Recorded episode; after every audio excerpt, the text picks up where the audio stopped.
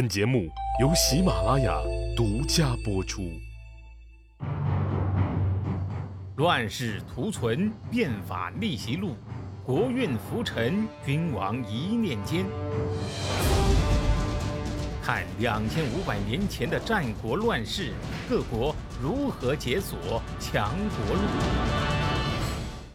上回啊，我们聊到苏秦之所以能啊。以骗术纵横天下，是因为呢，他的这个游说里面啊，有一个最大的特征，就是他善于求同。那么苏秦是怎么求同的呢？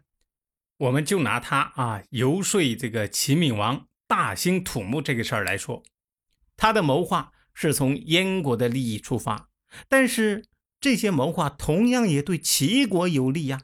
所以啊，他游说的原则是。利人利己，而不是损人利己。当然了，这里说的有利，跟双方的着眼点有很大的不同有关系。比如说呀，他劝齐闵王推出这些做法，是基于当下齐国的现实需要啊，算是短期利益。但是对燕国来说呀，齐国财力的耗损，长久来看对燕国有利，符合燕国的长远利益。苏秦所做的就是呢，让各方分别明白对自己有利的地方，但是呢，对各方不利的地方哈，他是绝口不提。比如说，齐国短期内政治稳定对燕国是不利的，但是这不能跟燕国说；而齐国财力耗损对本国的长远来说是不利的，这个呢就不能跟齐国说。如果呀，对方意识到了这些。那还要寻找理由给遮掩过去，这样的套路啊，后来韩国也玩过啊。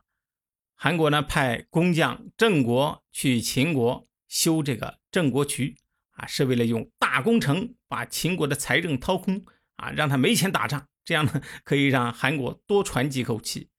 结果呢，这个渠啊修着修着，秦国呀突然就明白过来了，大家就很气愤呐，要把郑国给杀了。但是呢，郑国显然是早有准备，用上了苏秦的套路。他说：“我这个渠修起来，固然是耗了你秦国的国力，但是呢，也不过是让韩国多活了几年而已。对于秦国来说，多了这条渠，却能得到成千上万顷良田，这可是固国本的万世之利呀。”秦国人一听，哎，确实是这么回事啊！啊，行行行，不杀你了，你赶紧抓紧修啊！我跟你讲，不要搞什么豆腐渣工程啊，一定要保证工程质量。这个扯远了啊，再回来说苏秦。苏秦的故事呀，已经接近了尾声，但是呢，传奇还在继续。这走一路骗一路。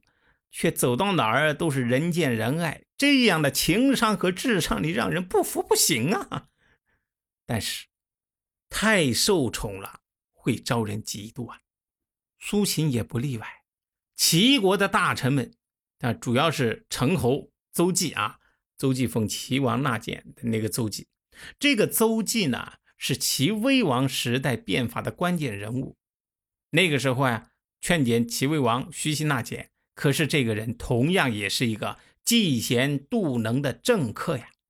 之前田忌和孙膑在马陵之战中大败魏国，邹忌啊觉得他们的功劳威胁到了自己的地位，就做了个局，诬陷田忌谋反，把田忌和孙膑呢挤走了。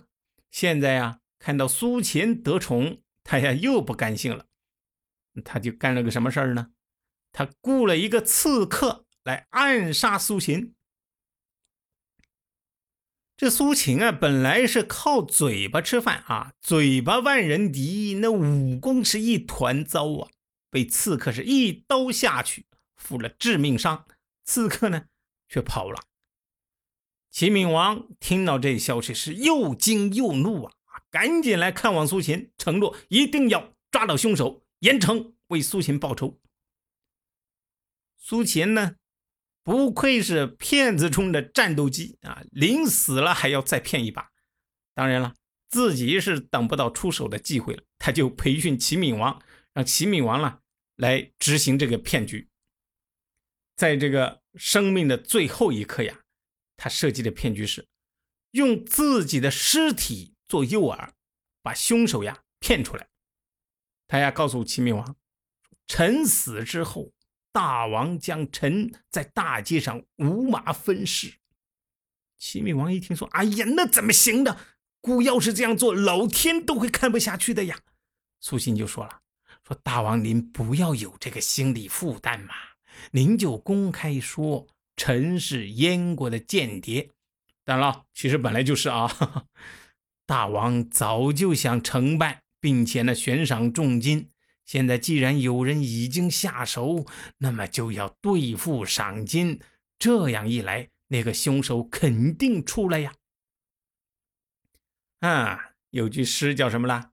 任务诚可贵，尸体价更高啊！若为行骗故，二者皆可抛。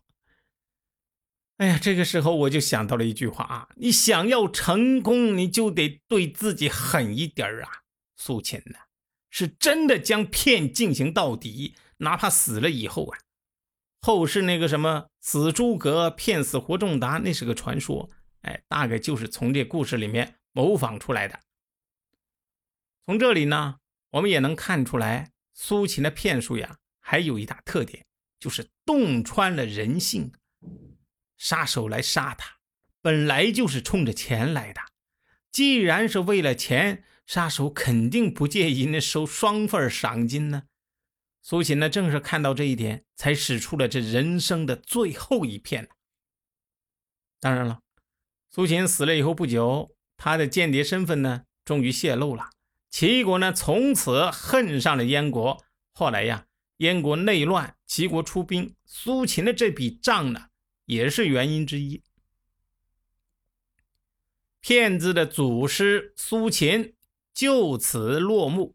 他死了以后呀，生前的骗术被一一的扒了出来，成为后来者吊打的对象。司马迁就说了。苏秦被反间已死，天下共笑之，会学其术啊，都不愿意学他的那个方法。但是呢，这不过是道德评价，而不是从实际功用上的评价。曹操就说过了：“有形之事未必能进取，进取之事未必能有形也。”比如这个汉初的陈平啊。行为不检点，贪财盗嫂。苏秦呢，没有信用，到处骗。但是呢，陈平定汉室天下，苏秦帮助燕国由弱变强。所以曹操就主张，在乱世创业之初，任用人才，你不能总是被道德评价捆住手脚，因德废才，最后呀，耽误的是自己的事业。对于苏秦呢？如果用现在一个流行词儿来评价他，叫做什么呢？精致的利己主义者。这种人呢，骨子里面是功利的，为人处事唯一的价值取向就是对自己有利。至于呢，对别人、对社会会有什么影响，不在他的考虑范围。他的选择如果对别人是有益的，他也不排斥，大家呢一起笑呵呵。如果对别人是有害的，他呢也不忌讳。我死之后，哪管他洪水滔天呢？他提出的合纵战略，目的呢当然是为了成就自己的功名。客观上啊，也没有成功，但是作为一种战略思想，仍然是有价值的。至少给当时张皇失措的东方六国提供了一种活下去的可能。我们现在说这个合纵战略是注定要失败的，这个呢其实是事后诸葛亮式的判断，当时谁能知道啊？就算知道，在这个生死关头，你也得把这个当做救命稻草拿出来试试呀。从后来的历史来看，六国与秦的缠斗主线，恰恰就是合纵与反合纵，也就是连横的争斗。当然呢，玩的没有苏秦那么大。通常呢是两国、三国短时间的联合起来抗争，比如后来发生的啊，楚魏联手救赵，就是一个典型的案例。好了，苏秦谢幕啊，这场争霸赛的主场再次挪到秦国。确切的说呀，现在天下终于轮到了另一位纵横家，与苏秦相比毫不逊色的超级大骗子张仪来主宰了。张仪怎么骗？他的骗术高明在哪？且听下回分解。谁按下了礼崩乐坏的启动键？哪些小弟逆袭成带头大哥？哪些大哥被带进了坑？又有多少君王魂断强国路？西哥从《资治通鉴》《战国策》《史记》中筛出战国大事件，为您剖析国运密码，轻松厘清战国乱史。